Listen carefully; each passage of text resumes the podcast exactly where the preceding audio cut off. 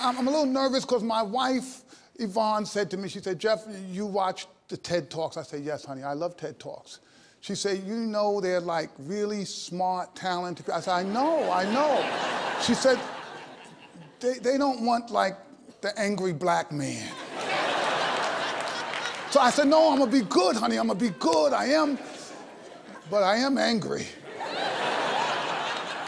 and the last time I looked, um, so, so, this is, this is why I'm, I'm, I'm excited, but I'm angry. This year, there are going to be millions of our children that we're going to needlessly lose. That, they, that we could, right now, we could save them all. You saw the quality of the educators who were here. Do not tell me they could not reach those kids and save them. I know they could. It is absolutely possible. Why haven't we fixed this?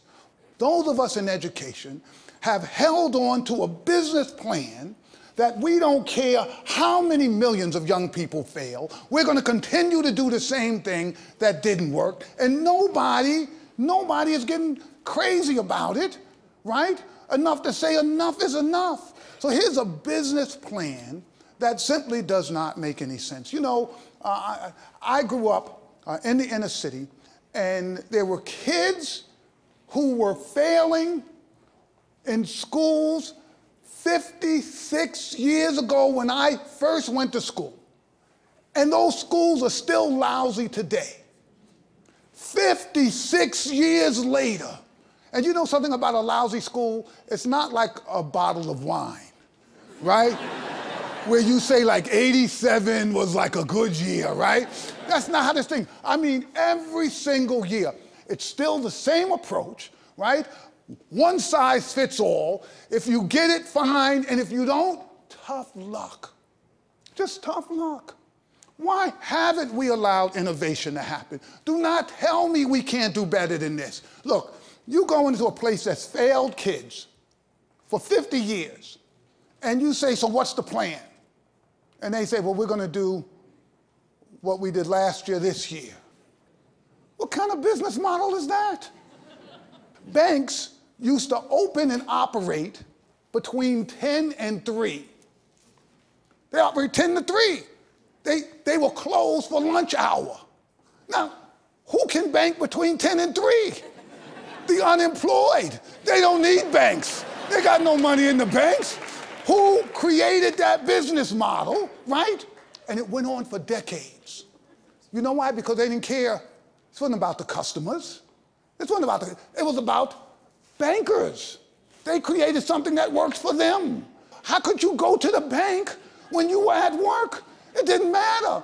Then they don't care whether or not Jeff is upset he can't go to the bank. Go find another bank. They all operate the same way, right? Now, one day, some crazy banker had an idea maybe we should keep the bank open when people come home from work. They might like that. What about a Saturday? What about introducing technology? Now, look, I'm a, I'm a technology fan, but I have to admit to you all, I'm a, little, I'm a little old.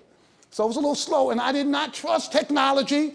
And when they first came out with those new contraptions, these tellers that you put in a card and they give you money, I was like, there's no way that machine is going to count that money right. I am never using that, right? So, so technology has changed. Things have changed. Yet, not in education. Why? Why is it that when we had rotary phones, when we were having folks being crippled by polio, uh, that we were teaching the same way then that we're doing right now. And if you come up with a, a plan to change things, people consider you radical. They will say the worst things about you. I said one day, well, look, if the science says, this is science, not me, that our poorest children lose ground in the summertime, right? You see where they are in June, you say, okay, they're there. You look at them in September, they've gone down. You say, woo. So I heard about that in 75 when I was at the ed school at Harvard. It was, I said, oh, wow, this is an important study because it suggests we should do something. Every 10 years, they reproduce the same study. It Says exactly the same thing. Poor kids lose ground in the summertime. The system decides you can't run schools in the summer. You know, I always wonder who like makes up those rules? For years, I went to, look, I went to the Harvard Ed School. I thought I knew something. They said it was the agrarian calendar and the people had, but let me tell you why that doesn't make sense. It never, I never got that. I never got that because anyone who knows if you farm, you don't plant crops in July and August. You plant them in the spring. So who came up with this idea? Who owns it? Why did we ever do it? Well, it just turns out in the 1840s we did have schools were open all year. They were open all year because we had a lot of folks who had to work all day. They didn't have any place for their kids to go. It was a perfect place to have schools. So this is not something that is ordained from the education gods. So why don't we? Why don't? Because our business has refused to use science. Science. You have Bill Gates coming out and say, look, this works, right? We can do this. How many places in America are going to change? None. None. Okay, yeah, there are two. All right? Uh, yes, there'll be some place there because some folks that do the, do the right thing. Uh, as a profession, we have to stop this. The science is clear. Here's what we know. We know that the problem begins immediately. Right? This, this idea zero to three my wife Yvonne and I, we have four kids, uh, three grown ones and a 15 year old. It's a longer story. With our first kids, we did not know the science about brain development. We didn't know how critical those first three years were. We didn't know what was happening in those young brains. We didn't know the role that language, a stimulus and response, call and response, how important that was in developing those children. We know that now. What are we doing about it? Nothing. Wealthy people know, educated people know, and their kids have an advantage. Poor people don't know, and we're not doing anything to help them at all. But we know this is critical. Now, you take pre kindergarten, we know it's important for kids. Poor kids need that experience. Nope.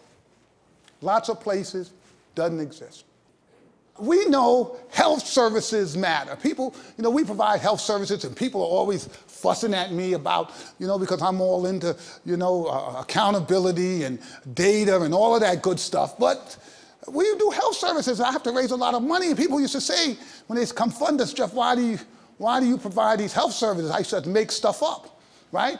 I'd say, well, you know, a child uh, who uh, has cavities is not going to uh, be able to study as well. And I had to because I had to raise the money, right? But now I'm older, and you know what I tell them? You know why I provide kids with those health benefits and the sports and the recreation and arts? Because I actually like kids, right? I actually like kids, right? But when they really get pushy, people really get pushy, I say, I do it because you do it for your kid. And you've never read a study from MIT that says giving your kid dance instruction, right, is going to help them do algebra better. But you will give that kid dance instruction and you will be thrilled that that kid wants to do dance instruction and it'll make your day. And why shouldn't poor kids have the same opportunity? It's the, it's the floor for these children. So, so Here's, here's the other thing. Um, I, am a tester guy. I believe you need data, you need information, because you, you work at something, you think it's working, and you find out it's not working, right? I mean, educators, you work, you say you think you got it, you're great. No, and you find out they didn't get it. Uh, but here's the problem with testing. The testing that we do, we're going to have our test in New York next week, right? It's in April. You know, we're going to get the results back maybe July, maybe June. And, and so, and, and the results have great data. They'll tell you Raheem really struggled, couldn't do two digit multiplication. And it's so great data, but you're getting it back after school is over. And so, what do you do? You go on vacation. you come back from vacation, now you've got all of this test data from last year. You don't look at it. Why would you look at it? You're going to go and teach this year. So, how much money did we just spend on all of that? Billions and billions of dollars for data that it's too late to use it. I need that data in September. I need that data in November. I need to know you're struggling, and I need to know whether or not what I did corrected that. I need to know that this week. I don't need to know that at the end of the year when it's too late, because in my older years, I've become somewhat of a clairvoyant. I can, I can predict school scores. You take me to any school, I'm, I'm really good at inner city schools that are struggling, and you tell me last year, 48% of those kids were on grade level. And I say, okay, what's the plan? What did we do from last year to this year? You say we're doing the same thing. I'm gonna make a prediction. This year, somewhere between 44 and 52% of those kids will be on grade level, and I will be right every single time, right? So we're spending all of this money, but we're getting what? Teachers need real information right now about what's happening to their kids. The high stakes is today because you can do something about it. So here's the other issue that I just think we've got to be uh, concerned about.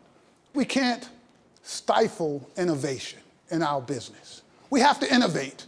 And people in our business get mad about innovation. They get angry if you do something different. If you try something new, people always say, you all it's charter schools. Yeah, it's charter. Let's try some stuff. Let's see. This stuff hasn't worked for 55 years. Let's try something different. And here's the rub. Some of it's not going to work. You know, people tell me, yeah, those charter schools, a lot of them don't work. A lot of them don't. They should be closed. I mean, I really believe they should be closed. But we can't confuse figuring out the science and things not working with we shouldn't therefore do anything. Right? Because that's not the way the world works. You think about technology. Imagine if that's how we thought about technology. Every time something didn't work, we just threw in a towel and said, let's forget it, right? You know, they convinced me, I'm sure some of you would like me, the latest and greatest thing, the Palm Pilot. They told me, Jeff, if you get this Palm Pilot, you'll never need another thing. That thing lasted all of three weeks. It was over. I was so disgusted I spent my money on this thing. Did anybody stop inventing? Not a person, not a soul. The folks went out there, they kept inventing. The fact that you have failure, that shouldn't stop you from, from pushing the science forward. Uh, our job as educators, there's some stuff we know that we can do, and we've got to do better the evaluation. We have to start with kids early. We have to make sure that we provide the support for young people. We've got to give them all of these opportunities. So that we have to do. But this innovation issue, this idea that we've got to keep innovating until we really nail this science down is something that is absolutely critical. And this is something, by the way, uh, that I think is going to be a challenge for our entire field. Uh, America cannot wait another 50 years to get this right. We have run out of time. I don't know about a fiscal cliff, but I know there's an educational cliff that we are walking over right this very second. And if we allow folk to continue this foolishness about saying we can't afford this, so Bill Gates says it's going to cost $5 billion. What is $5 billion to the United States? What did we spend in Afghanistan this year? How much, how many trillions, when, when the country cares about something, we'll spend a trillion dollars without blinking an eye. When the safety of America is threatened, we will spend any amount of money. The real safety of our nation is preparing this next generation so that they can take our place uh, and be the leaders uh, of the world when it comes to thinking and technology and democracy and all that stuff we care about, uh, I dare say it's a pittance, it's a pittance uh, what it would require for us to really begin to solve some of these problems. Uh, so uh, once we do that, I'll no longer be angry. so you guys, right, help me get there. Thank you all very much. Thank you.